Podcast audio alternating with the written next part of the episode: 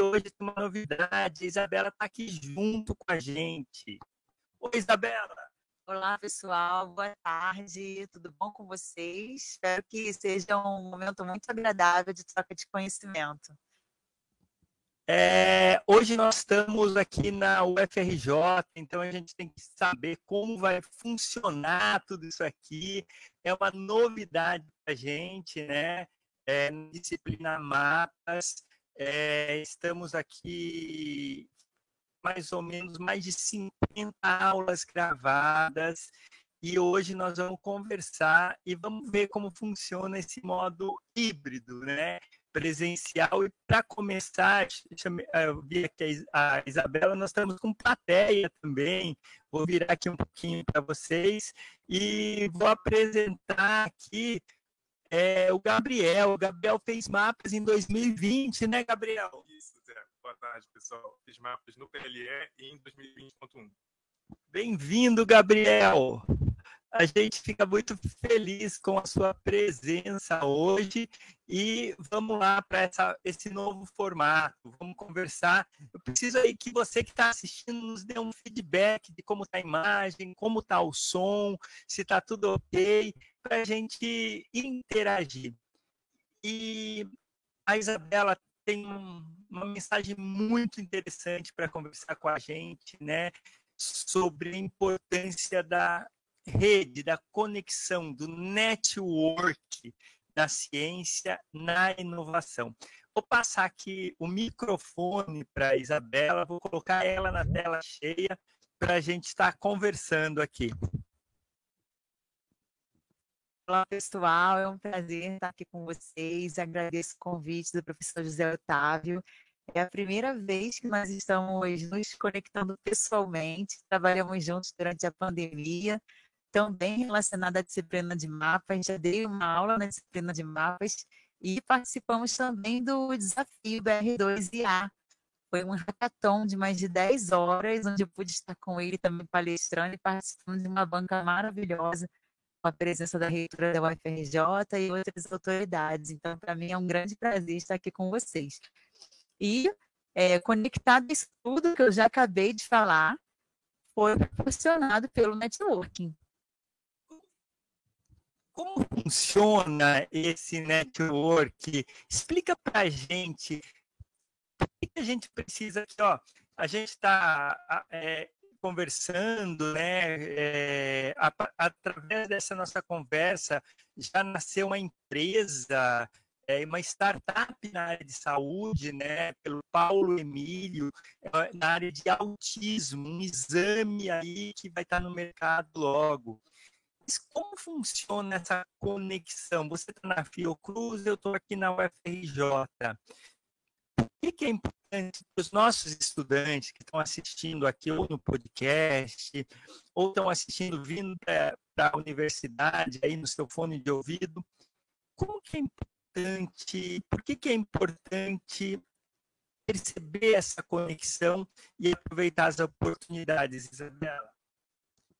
Bom, é, basicamente, eu acho que a maioria aqui, não sei se o público são cientistas, os alunos estão ligados a algum tipo de laboratório, ligados a algum tipo de pesquisa, ou se não estão, eu indico fortemente que vocês procurem o professor de vocês ou a professora de vocês e se conectem a algum tipo de projeto para vocês iniciarem já o primeiro networking é, não só de relações interpessoais, mas para vocês experimentarem também o que vocês gostam em relação à ciência.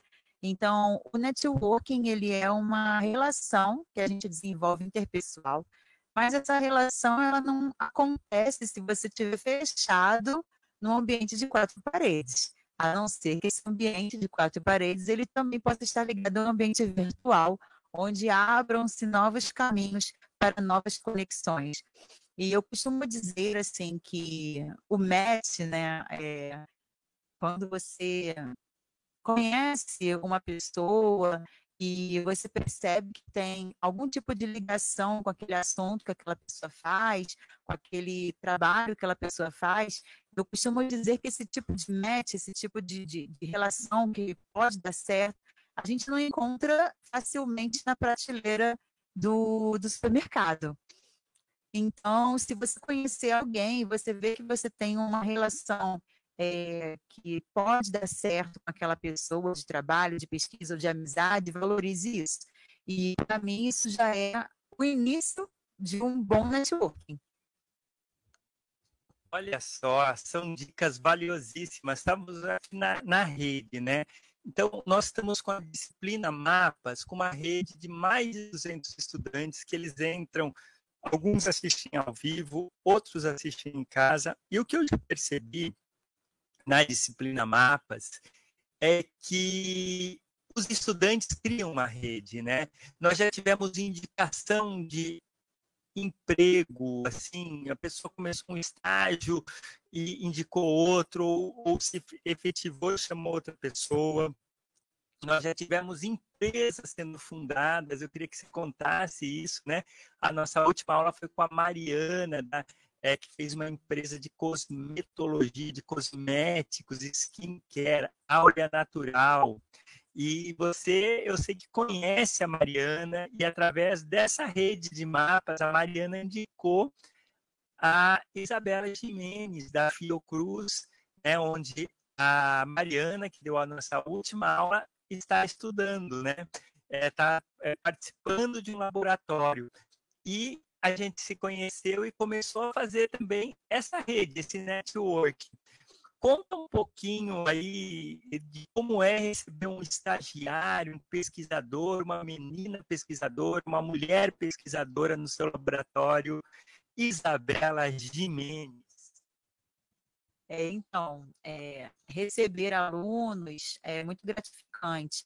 E o mais difícil, eu acho, é fazer o processo seletivo desses alunos, porque muitos são aqueles que têm interesse mas infelizmente nós temos poucas vagas. E a escolha da Mariana em si foi um desafio, porque eu tinha uma oportunidade, você precisa sempre estar conectado às oportunidades, e então eu, eu, coordenava, acabou agora esse ano, um projeto de inovação dentro da Fiocruz. Eu tive a oportunidade de lançar uma bolsa, e aí eu pensei, como que eu vou fazer um processo seletivo de um aluno? Então, eu lancei nas redes a vaga, viralizou essa vaga em três dias. É, o que era para ser bom acabou sendo um caos, porque eu tive dificuldade de escolher. Em três dias foram mais de 200 inscrições e a Mariana foi escolhida. Então, o que eu é, escolhi como critério foi a afinidade não só em relação à área técnica, mas também a área que era afim a minha, que é o empreendedorismo da ciência. Então, a Mariana já é uma empreendedora voltada para a área de cosméticos naturais. É, por estar conectado a, a cosméticos naturais, ela tem uma causa que é não usar nada de origem animal e tinha relação ao meu tema de pesquisa, que são métodos alternativos que se relacionam a metodologias não animais então, nós já estávamos conectadas aos temas e foi partindo daí a nossa conexão. Mas você também perguntou em relação ao empreendedorismo, em relação ao networking, é, mais o quê? Como... Mais a questão das mulheres, né? A questão das mulheres na ciência, essa rede, né?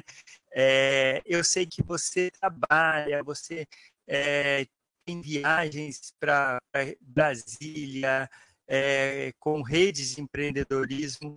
Eu queria entender essas mulheres, né? É, como se dá esta rede e a importância do protagonismo feminino na ciência, Isabela?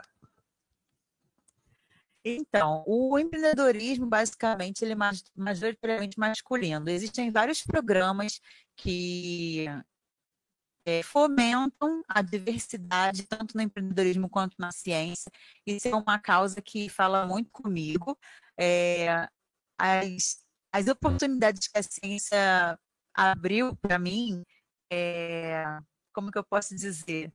Eu sou uma intraempreendedora, nata, que é aquela pessoa que conecta as oportunidades do seu local de trabalho, amplia é, voltado também para inovação.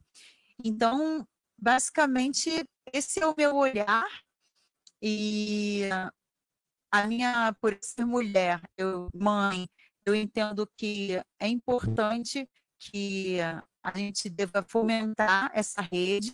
É, recentemente, eu me inscrevi no programa Mulheres na Ciência, que foi um programa patrocinado pelo Brisconcil e a Shell. Então, assim, são coisas que eu pesquiso, eu vejo no LinkedIn, eu vejo na internet, vou lá e me inscrevo, participo do processo seletivo e eu sou escolhida. Esse programa foi muito legal recentemente, porque foram mais de 250 mulheres escolhidas, cientistas de todo o Brasil. Nós pudemos ter é, uma capacitação com vários profissionais da área. E uh, o último episódio foi um tour virtual pelo Museu do Amanhã. E hoje eu recebi a notícia que nós vamos ganhar um ingresso para estar presencialmente no Museu do Amanhã. Então, isso são oportunidades voltadas para as mulheres cientistas. Existem é, muitos programas atualmente, e eu acho que à medida que a gente vai participando desses editais, desses programas, assim como o programa de mentoria também, voltadas para as mulheres inovadoras, a gente vai se envolvendo cada vez mais com esse ecossistema e é, ampliando as redes. É, hoje a gente está aqui aprendendo, né? Aprendendo a ter uma qualidade da UFRJ, isso é um grande desafio para a gente. E esse programa aqui, eu vou até colocar é, aqui. Ah, não, não dá. É, para a gente entender melhor como fazer um programa de qualidade com áudio, com imagem boa para vocês. É, tema hoje é muito interessante e eu queria saber essas iniciativas como o DF inovador que nós temos em Brasília. E como isso conecta a rede de pesquisadores e como nossos estudantes, nós temos maioria aqui de estudantes da farmácia, é, estudantes do curso de bacharelado de ciência matemática da Terra, temos 19 diferentes cursos, várias engenharias, pessoas de vários cursos da nossa Universidade de Educação Física, gastronomia, nós temos é, pessoas de astronomia, dos mais diversos cursos. É, queria que você desse um recado para eles desses eventos, desses editais, né, que às vezes é ligado com o Sebrae e com outras formas, né? Bom, é, a gente está falando aqui muito de, de ecossistema, de conexões, de networking. Primeiro, eu acho que é importante você estar tá conectado ao que está acontecendo à sua volta. Então, se eu posso dar uma dica, é acompanhar os stakeholders, como que a gente pode dizer, né? O que seria stakeholders, Isabela? São os principais players. Aí eu falo, o que seria play? São os, os principais atores que a gente chama dentro do empreendedorismo, os atores do ecossistema. Então, é, as principais instituições ligadas à sua temática, é, as instituições que fomentam o ecossistema de inovação. Então, eu já é, fico com o meu radar ligado a tudo que essas instituições e esses atores fazem. É, aos editais, então, eu já acompanhava a Softex, que é uma agência de inovação de mais de 25 anos. Muita gente não conhece a Softex, é uma, uma agência executora de inovação. E a Softex ela abriu é, em 2020 a oportunidade de capacitação para intraempreendedores. Então, eu é, fiz, participei do edital do processo seletivo, fui aprovada, e ali eu tive uma trilha de capacitação. É, onde está conectada a oportunidade? Está conectado por eu ser é, servidora do Fiocruz. A gente sabe que a Fiocruz é uma instituição que ela tem uh, sede em vários locais do Brasil, não só no Rio de Janeiro. Apesar de eu estar lotada no Rio de Janeiro, nós temos uma gerência regional de Brasília, nós temos uh, no sul do país, no norte, no nordeste. Então, como empreendedora, como inovadora, eu pensei, por que não se existe um edital no Distrito Federal, por que não fazer uma parceria com a Fiocruz do Distrito Federal para que eu possa estar aplicando a ideia da resolução de um projeto? E, só para concluir, o DEF Inovador foi essa oportunidade, que foi o segundo edital de inovação que participei. No primeiro de empreendedorismo, nós levantamos os desafios institucionais, e no segundo, é, no DEF Inovador, eu fui encorajada a pegar esse desafio e aplicar nesse edital. Então, eu, não é fácil o caminho, eu tive que fazer uma parceria com a Fiocruz Brasília levei o desafio do Rio de Janeiro para lá e foi sucesso. Para os nossos jovens estudantes aqui, para a gente engajar né, a comunidade de mapas, vamos pensar, é, nós, eu fiz mais ou menos uns 400 a 500 estudantes passaram por essa disciplina que tem no empreendedorismo um dos seus pilares, né? É, essa é uma disciplina diferente, uma disciplina leve, que cada estudante assiste quando ele quiser e quando ele puder. Você acha que a gente poderia pensar, a gente tem um parque tecnológico da UFRJ e tem alguns desafios como acessibilidade, pessoas com deficiência, que interessam muito para a Universidade Federal do Rio de Janeiro. Isabela, você acha que se a gente consegue um apoio como o Parque Tecnológico da UFRJ, a gente pode lançar um desafio para os nossos estudantes de mapas? Com certeza. Eu acho que o professor José Otávio já tem uma abertura grande na reitoria, com o apoio da reitoria. É, abrir um edital seria muito importante, porque a densidade de talentos está dentro da academia, e são vocês, sou eu, somos nós, e as grandes ideias, elas precisam ser executadas. Então, eu acredito muito na força do jovem e no poder de execução do jovem. E é para isso que existe também a rede de mentorias para que esse jovem possa ser conduzido para soluções. Olha só, pessoal, isso aqui é incrível, né? Porque eu queria, a gente está com público hoje aqui, né? A gente está dentro de um laboratório da UFRJ, tem pessoas estudando, pessoal assistindo a aula aqui. Então é uma conexão que está acontecendo, né? E eu estou muito feliz de estar ao lado da Isabela para tentar transmitir para você que está assistindo. Sabemos que tem gente que está assistindo na sua casa, na televisão, tem gente que está assistindo no celular, tem gente que vai escutar depois, né? E a gente queria entender melhor esse caminho. Eu queria que a Isabela contasse um pouco do caminho dela dentro da ciência. Eu sei que ela foi aluna da UFRJ, né? É, da biologia. Queria que você contasse um pouco do seu caminho da UFRJ para Fiocruz. E ó, nós vamos daqui a pouco falar de maratona, de corrida e de coisas mais importantes. É, bom, eu acho que para eu explicar a minha trajetória, não, eu não posso partir da graduação, eu tenho que dar um passo atrás. Eu preciso ir para o ensino médio. E eu acho que foi é, o start, né, o início de toda a minha trajetória profissional. Eu fui aluna da Escola Politécnica de Saúde Joaquim Venâncio, que é a escola técnica de nível médio da Fiocruz. Então, ali é, foi o início da minha carreira acadêmica científica. Quando eu me formei, é, a gente faz os estágios dentro dos laboratórios da Fiocruz. Então, ali, é, depois que eu me formei, eu já ingressei num projeto de pesquisa de nível médio técnico. E enquanto eu fazia vestibular, eu já estava com um grupo de pesquisa voltado para alimentos alternativos.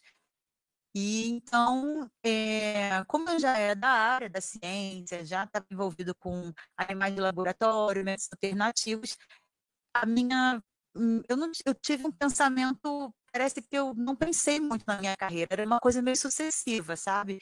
Então o curso que era disponível à noite era biologia na UFRJ porque eu queria continuar fazendo pesquisa durante o dia. Então eu ficava na, na Fiocruz durante o dia à noite eu vinha para a UFRJ cursei biologia né, no curso noturno. E já no, na época, antes de eu me formar na faculdade, eu prestei o concurso público como técnico de nível médio para Fiocruz.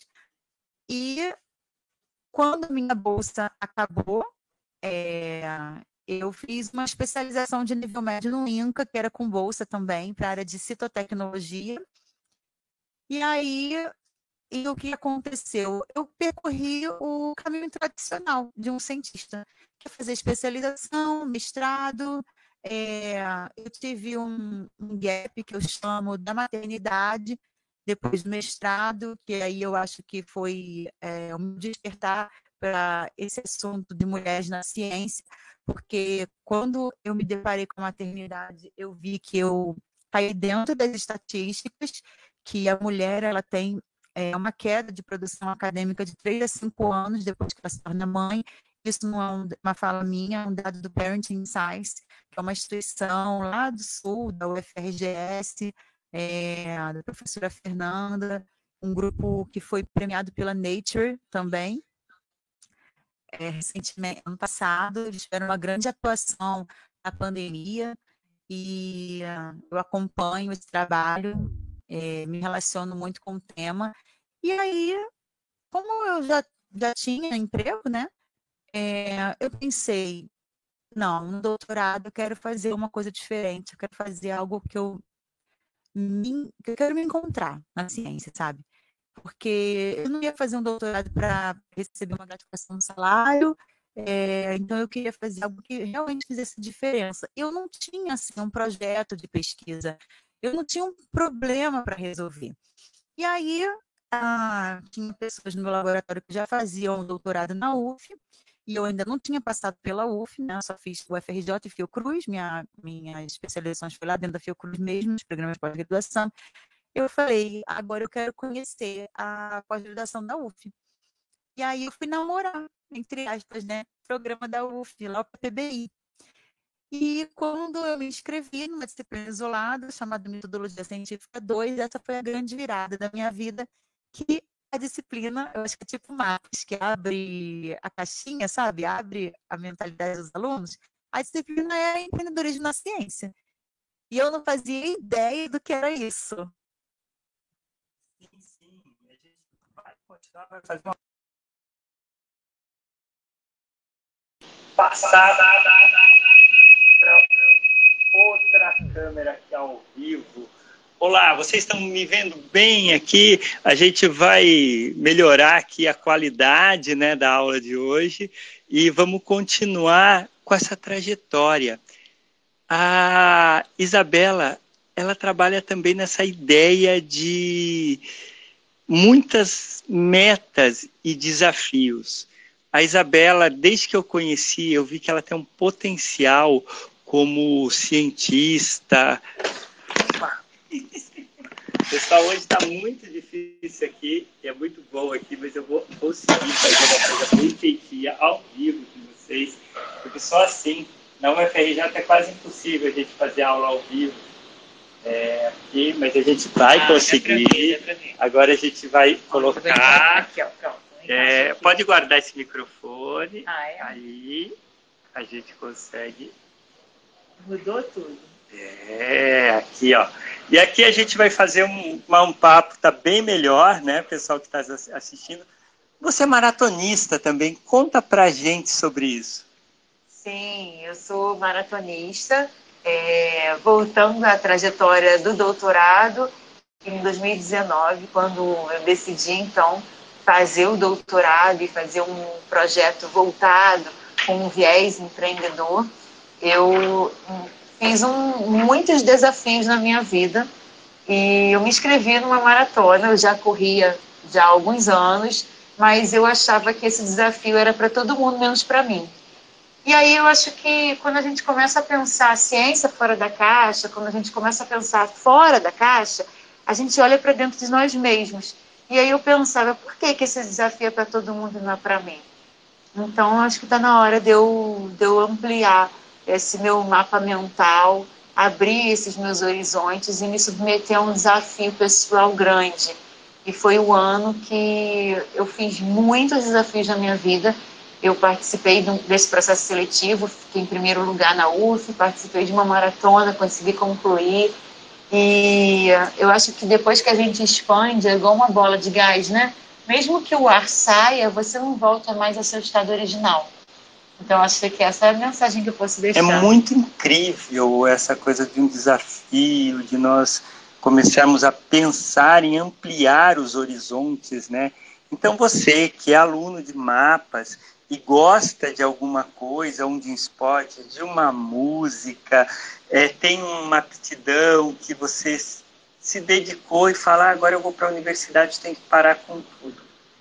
Eu acho que às vezes dá para unir e você vai ser um melhor estudante, um melhor profissional se você trabalhar com o que você realmente gosta. Pode ser do esporte, pode ser da música, pode ser em outra área. Como a gente junta isso, é, Isabela? Eu acho que para você juntar tudo, você precisa ter organização e foco. Mas eu acho que as coisas são complementares, porque principalmente na academia, é, muita, muitos sofrem da saúde mental. E eu acho que o esporte, principalmente, ou alguma atividade que você gosta, vai fazer você liberar hormônios positivos para o seu organismo, como endorfina, serotonina. Então, você precisa ter um canal para você descarregar um pouco esse estresse do dia a dia, sabe? E cuidar da sua saúde. Eu não sei se a gente está online, se a gente está tá assim ao vivo aqui, né? Tá falando. Então a gente, eu o, a gente está com um problema na universidade, 70%, 75% das pessoas na pós-graduação têm algum problema de saúde mental. Como a gente faz isso? Como que a gente melhora, né? Isso é uma, é uma epidemia dentro da universidade. Sim, eu acho que concordo com você. É, eu acho que a gente precisa cuidar muito desse aspecto é, eu digo, eu mesma digo que se um dia Deus me proporcionar um cargo de autoridade maior dentro da política ou dentro da academia, eu vou militar mais nesse assunto da saúde mental, sabe? Porque colegas meus, assim, muita gente desiste mesmo por, por não ter um suporte psicológico. E a dica que eu dou, né, além de você cuidar dessa saúde física, que ajuda muito, é procurar uma ajuda de profissional mesmo, para você cuidar da sua saúde mental? Olha, esse é um tema que a gente vai trazer outras vezes para cá, vai ver, vai ver como, como melhorar, porque na graduação também, né? E como que a gente tem, esse aqui é um laboratório aberto, né? Os estudantes, na verdade, esse, lugar que a gente está aqui dentro do NCE é um lugar de estudo dos nossos estudantes, porque eles precisam nessa universidade caótica às vezes precisa de um lugar, um porto seguro, né? Então, como a gente abrir as nossas portas? Eu sei que você trabalha lá na, no, na Fiocruz e fez edital para chamar pesquisadores, jovens pesquisadores, meninas, né, mulheres. Como que a gente trabalha em favor da saúde mental desses estudantes de graduação, Isabela? Olha, se eu, assim, eu tenho a forma que eu, que eu trabalho com os estudantes que eu tenho contato. Mas eu acho que eu posso dar uma dica para os estudantes quando forem escolher os locais que eles querem atuar. É, principalmente na escolha dos seus orientadores. Porque o que acontece hoje é que os profissionais são to, todo mundo faz muita coisa ao mesmo tempo. E muitos professores, às vezes, não têm como dar devida atenção para esse aluno. O aluno chega muito cru e não é para também é, chegar com muita experiência pela própria idade, pelo próprio grau de maturidade. É normal que um aluno comece sem experiência. Não, não é para a gente cobrar outra coisa além disso. Mas, infelizmente, alguém vai precisar ensinar os caminhos iniciais para esse aluno. E aí que está a minha dica para você. É, procure antes é, conversar com outros colegas que já passaram por lugares é, procure ver se já existiu uma história anterior de uma boa orientação, de uma atenção, para você evitar cair num lugar onde você fique abandonado, é, onde cobrem é, algo que você ainda não tenha a maturidade ou a experiência para oferecer. E eu acho que isso evita bastante é, os alunos entrarem num grau de ansiedade. Esse grau de ansiedade tem que ser trabalhado, né? E a gente pode trabalhar de diversas formas. É, quando a disciplina Mapas foi criada, a gente não sabia onde que a gente ia chegar. O que a gente percebeu é que nós temos que criar, ter espaços de disciplinas, laboratórios, projetos, que trabalhem na contramão dentro da universidade, algo assim não sei se é maternal, não sei se é mais próximo, mas é algo que acolha, né, e trabalhe com uma questão do afeto. É, eu queria que você falasse um pouquinho dessa questão do afeto, porque eu acho que vem do feminino, né, e sim, na pesquisa, na universidade, em todo esse mundo, pode ter afeto, Isabela? Sim. É eu acredito que quando a gente trabalha com as nossas potencialidades, trabalha com assuntos que você é apaixonado ou apaixonada, o afeto ele é muito natural. É, eu, pelo menos, acho que é, eu deixo isso transparecer de uma forma muito evidente. É, quando eu falo de assuntos, né, nos quais são as minhas paixões, o afeto ele está ali na nossa, na nossa voz, está na nossa fala, está é, na maneira como a gente lida com as pessoas. Então, é, não sei nem como é que eu posso assim explicar isso. Mas isso é importante que a gente fala assim, é possível, precisa ter esse lado do afeto, porque se a gente parar na, pensar na pós-graduação, onde pesquisas da UFRJ mostram 70% das pessoas da pós-graduação têm algum distúrbio de saúde mental, isso é muito pior do que o aceitável. É, realmente precisamos mudar esse ambiente. Né? É, e como que a gente muda esse ambiente? Tornando ele melhor para a gente viver, uma ambiência melhor, né? uma qualidade melhor é muito difícil, né? A gente ver as dificuldades, ver as coisas. Eu queria saber, assim, no seu dia a dia, por exemplo, se você pudesse organizar um setor inteiro de pesquisa da Fiocruz ou da UFRJ, você fosse coordenadora, diretora, é, presidente de alguma instituição de, de pesquisa, o que você faria para a qualidade de vida dos, dos pesquisadores. Eu acho que isso é uma, uma, discussão que a gente tem que colocar aqui é, para os nossos estudantes, porque eles vão para laboratórios, eles, muitos deles vão seguir carreira científica e gente, eu queria entender melhor como isso pode ser melhor. Então, eu particularmente, se eu fosse uma grande gestora, se eu tivesse esse poder, é, eu acho que eu mapearia os profissionais por suas habilidades, pelas suas soft skills. Todo mundo, mesmo que no mesmo laboratório, todas as pessoas têm talentos naturais. E muita gente não se autoconhece. E, às vezes, é, quem está na bancada não tem o talento principal de estar na bancada, ele pode ter um talento ou ela principal na escrita então, eu faria mapeamentos é, dessas habilidades, desses talentos. Existem atualmente várias ferramentas. Eu atuaria mais voltado para a gestão de pessoas e, a partir é, desse, desse mapeamento de habilidade, eu geria os projetos. É legal, porque é a metodologia que a gente usa em mapas. O pessoal que está escutando Aqui a gente tem a Isadora Salles, Mariana, a Mariana, a Jennifer, Gabriel. o Gabriel e a Alicia. Boa tarde a todos aí que estão nos escutando. Estão aumentando aqui nossa audiência hoje.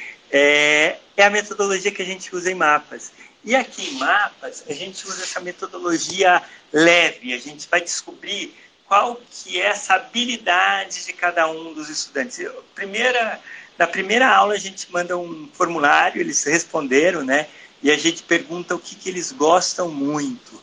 Então, eles contam do que eles gostam. Aqui a gente descobriu que tem muita gente assiste muito anime, gosta. Vai, a gente hoje, depois dessa aula, a gente vai organizar aqui com o pessoal, com o chefe Vilas Boas, uma aula sobre é, Lamen do Naruto. Então a gente já anuncia aqui, a gente vai fazer o Lamen do Naruto e vai ser bem legal essa aula. O que, que, é isso, Lamen? Lamen é, é, aquele macarrão Lamen. Então oh. a gente, o, o Vilas Lo, é, o chefe Vila Lobos, ele fez Vila é, Boas, ele fez mapas aqui em 2017. Legal. E dentro da disciplina mapas, mapeando soft skills, como você falou, as habilidades, o que ele gostava, ele se descobriu amando a gastronomia. A gente na época falou de um monte de coisa, ele, ele tinha ideias de abrir negócios, mas o que ele percebeu? Ele saiu da matemática e foi para a gastronomia, onde se encontrou. Legal.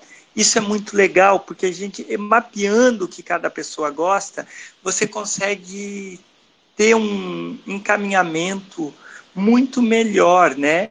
Eu posso fazer um link com isso? Sim. É, há, há alguns minutos atrás, você perguntou para mim sobre a, o networking e agora a gente está falando sobre soft skills. E a gente falou muito aqui também, quem está chegando agora, depois volta o vídeo para assistir, a gente falou sobre oportunidade. Eu acho que um dos meus talentos, não quero ficar falando aqui muito só de mim, porque eu acho que todo mundo tem habilidades naturais, mas eu acho que a pesquisa trouxe essa habilidade que é de fazer análises. E aí, é, onde eu acho que eu consigo visualizar é, o networking e as oportunidades. Eu acho que o pesquisador ele tem esse poder de fazer uma análise ampla e aí quando você faz uma análise ampla você consegue mapear as pessoas, você conhece as habilidades das pessoas, você conhece é, as áreas de atuação e você pode estar conectando, sabe, as, o que, que aquela pessoa faz, onde aquela outra faz e a gente pode conectar as oportunidades com as habilidades e estar tá fazendo esse networking e essas é, interações. Você conseguiu entender o que eu estou falando? É, você ligar as pessoas, fazer a rede. Sabia que tem uma matemática por trás disso? A matemática dos grafos.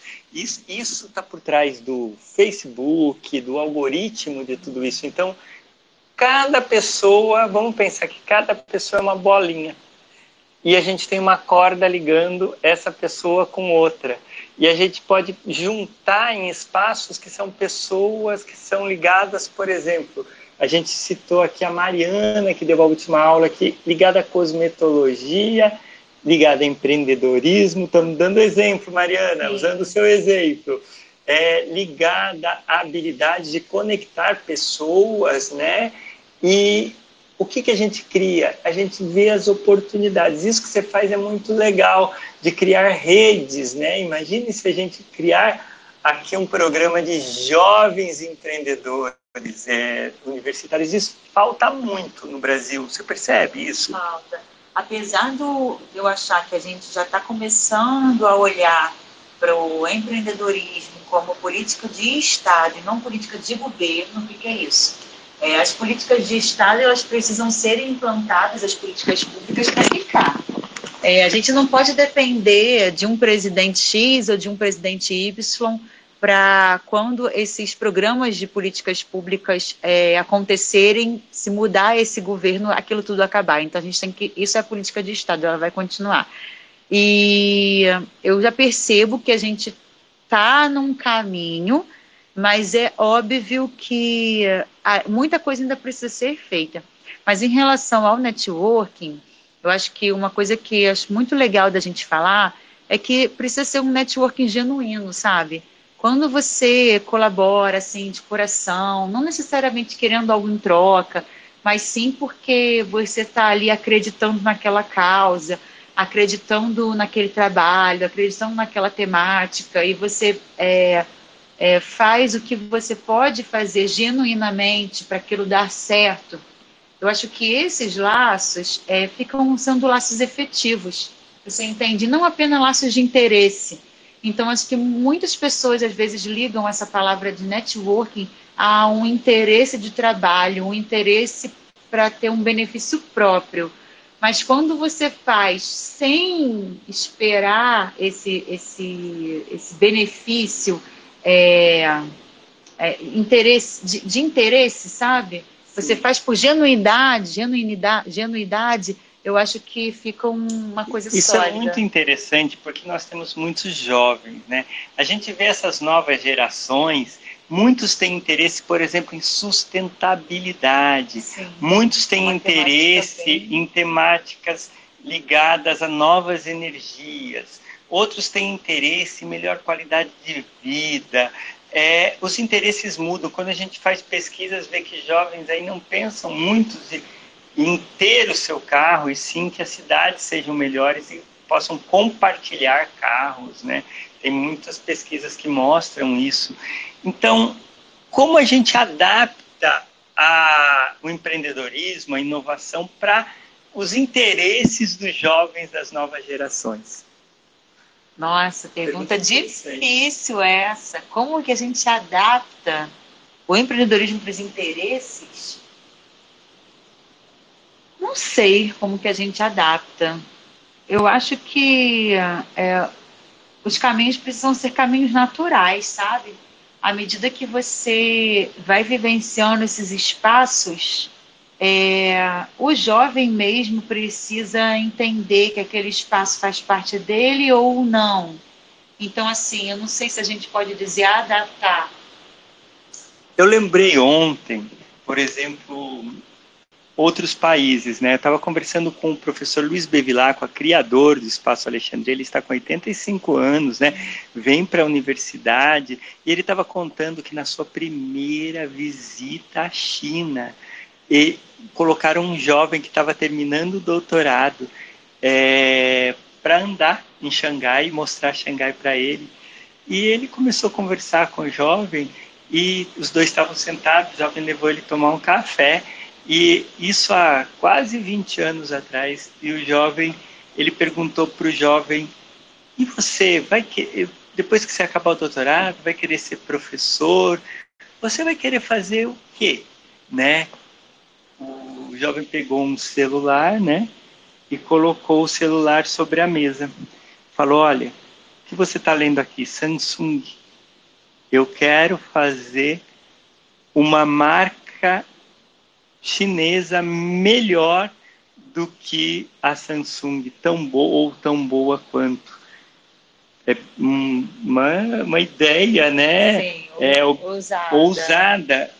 E sim, esse jovem, pelo que dá para entender, pode ter lá, pode ter criado. Se a gente tiver aqui no Brasil possibilidades de investimentos, uma mudança grande, você acha que os jovens podem ter metas ambiciosas? Eu acho que o jovem não pode ter metas ambiciosas. Eu acho que ele precisa de metas ambiciosas. É...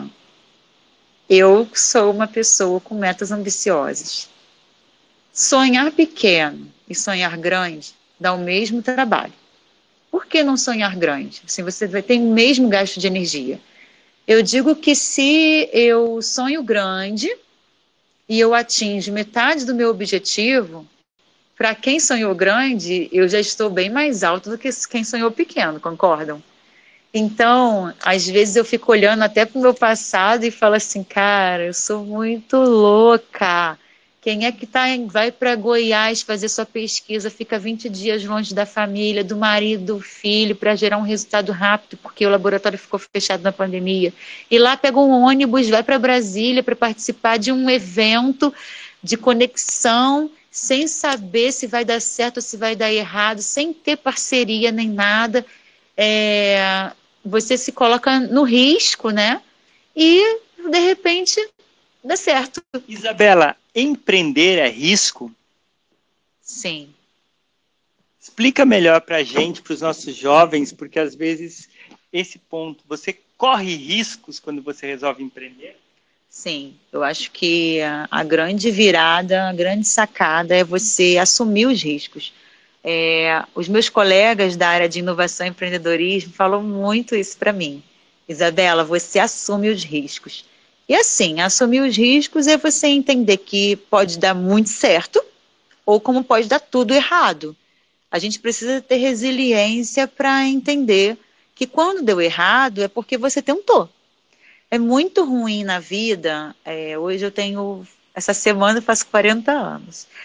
Parabéns! A disciplina de mapas está dando os parabéns para os 40 anos da Isabela e trazendo muita experiência, muita é, vivência, né? E muita inovação e muita juventude para gente hoje em mapas da UFRJ. Obrigada. Então, eu acho que é, se eu posso falar hoje um pouquinho da minha pequena experiência para os jovens, porque eu acho que hoje, na maturidade, eu estou assim no, no ápice é, da juventude madura para a realização.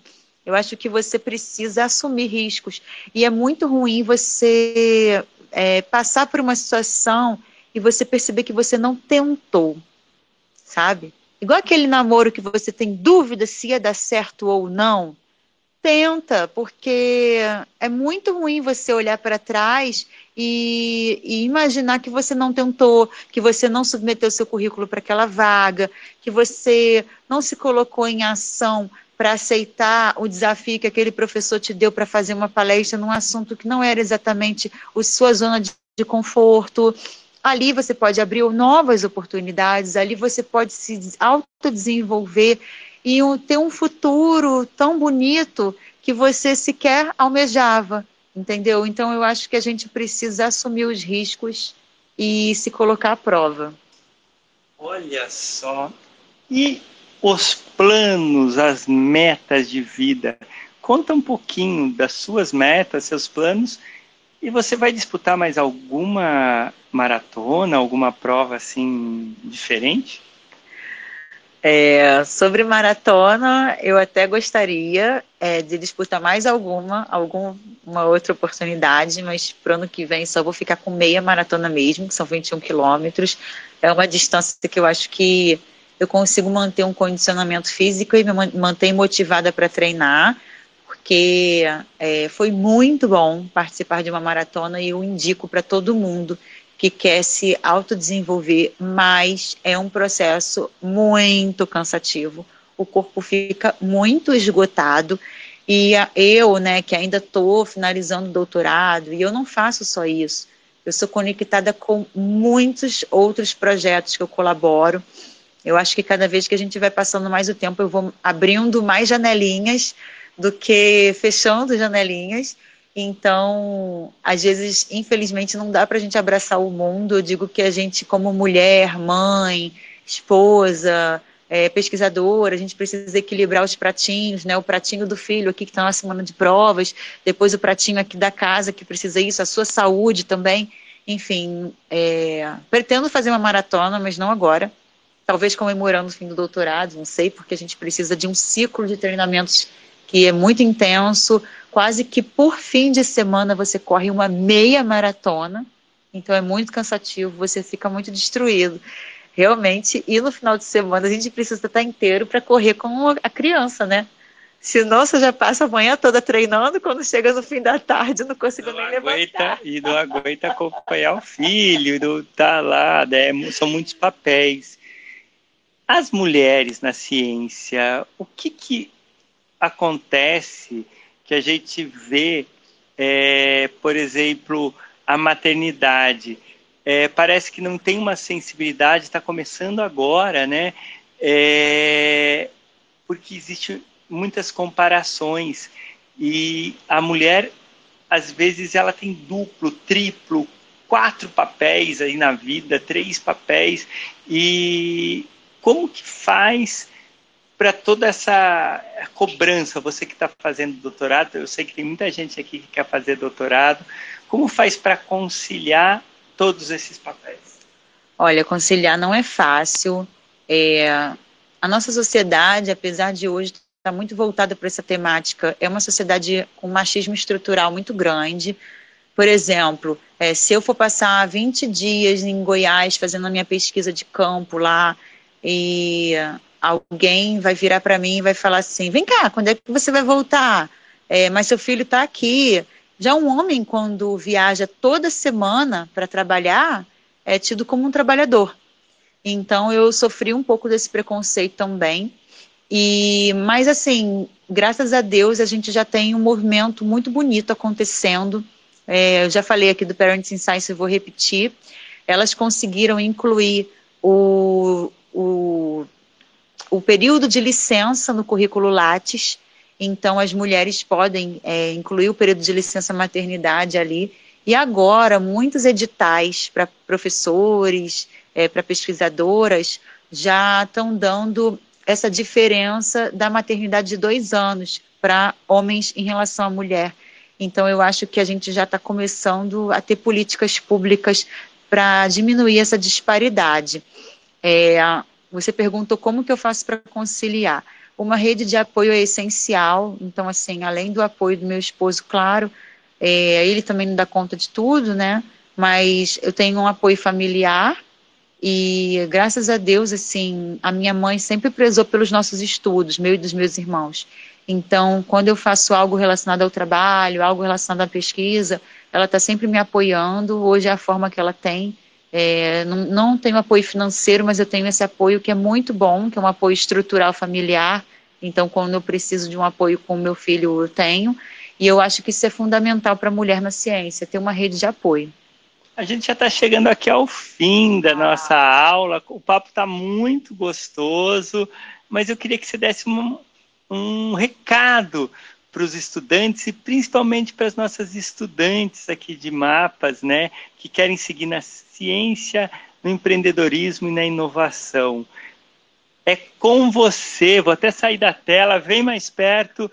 É com você, Isabela. É, então, meninas, é, primeiramente só, eu quero agradecer aqui o convite do professor José Otávio. Nós já éramos parceiros virtuais, agora tivemos a oportunidade de nos conhecer pessoalmente. Para as meninas, eu acho que para quem quer entrar na ciência, o nome já diz, você precisa entrar. E aí existem alguns caminhos. Se você está no ensino médio, hoje em dia já tem alguns programas para meninas na ciência voltadas para o ensino médio. Se você está na graduação, é, busca um, um, uma iniciação científica em algum laboratório que você tenha interesse. Não se limite a ficar durante muito tempo no mesmo local. Eu acho que hoje a diferença está em você ter uma formação mais multidisciplinar do que você ficar 10, 15 anos no mesmo local. Por quê? É, você amplia a sua rede de contatos. Hoje nós falamos sobre networking. E aí eu vou fechar a nossa aula também falando sobre networking. Então, quanto mais locais você tiver a oportunidade de atuação, melhor será para sua formação profissional. Tanto porque você vai aprender coisas novas, conhecer pessoas diferentes e frente a isso tudo, é importante nos locais que vocês saírem deixarem as portas abertas para vocês continuarem colaborando. Então vocês vão multiplicar a rede de contato de vocês. E eu indico seguir também aos principais players, atores né, do ecossistema que a gente diz, voltados para a sua área. Então, assim, se você é da área da pesquisa, segue a FINEP, que é uma instituição de financiamento, segue o CNPq, que também é voltado para o financiamento. Se você é da área de inovação, segue a Softex, é, segue o próprio site né, do MCTI, eles publicam muitas, é, muitas atualizações, publicam muitas notícias, e ali por dentro da sua área, se você é da área de sustentabilidade, você sabe quais são as principais empresas que são atuantes do seu tema. É importante vocês estarem conectados. Então, eu acho que não tem muito uma fórmula mágica. É, esse, depois que eu entrei no processo de doutoramento, foi o caminho que, que é, é o caminho que eu estou seguindo. E quando você observar uma oportunidade que você acha que tem, é, se encaixa com o seu perfil, não hesite em tentar. O não você sempre tem. Não é, se limite à ideia de outras pessoas que ah, vão falar que isso aí não é para você, vão falar que ah, porque não tem bolsa você não vai. De repente ali você nem sabe que uma outra oportunidade pode se abrir. Então é esse o caminho que essa dica que eu dou para vocês principalmente para as meninas, porque muitas oportunidades hoje, infelizmente, o mercado ainda é aberto é, para os homens mais do que para as mulheres. E estudem sempre, assim, sejam apaixonados pelo processo de ensino-aprendizado, porque eu sempre me coloco na cadeira de aluna, sabe? Eu acho que é, eu não sou o meu título, eu sou, acho que o somatório das minhas vivências. Então, você, é, aqui com o professor José Otávio, ele tem network incrível, vocês estão vivenciando experiências diferentes, e eu acho que essa é a mensagem que eu posso dar para vocês. Experimentem. Muito boa esse depoimento, né? Aqui em Mapas, nós trabalhamos com essas habilidades, competências, e aqui você está aprendendo a fazer a rede. É, o João Paulo Leman, que é um mais ricos pessoas do Brasil, ele fez Harvard. E lá é, ele contou que em Harvard o mais importante foi conhecer outras pessoas. Olha que interessante. Então, conhecer outras pessoas, ele falou que ele, ele buscava os, os resultados da prova, lá que lá tem todas aquelas. É, é, na época era em papel, hoje já é tudo digitalizado é, estudava as outras provas para sobrar tempo para jogar tênis, para conhecer as pessoas. Mas não precisa ser no nível desse. A universidade é onde você encontra pessoas diferentes. Então, você conhecer outras pessoas é muito importante. Então, essa socialização é uma habilidade grande que a gente trabalha aqui em mapas.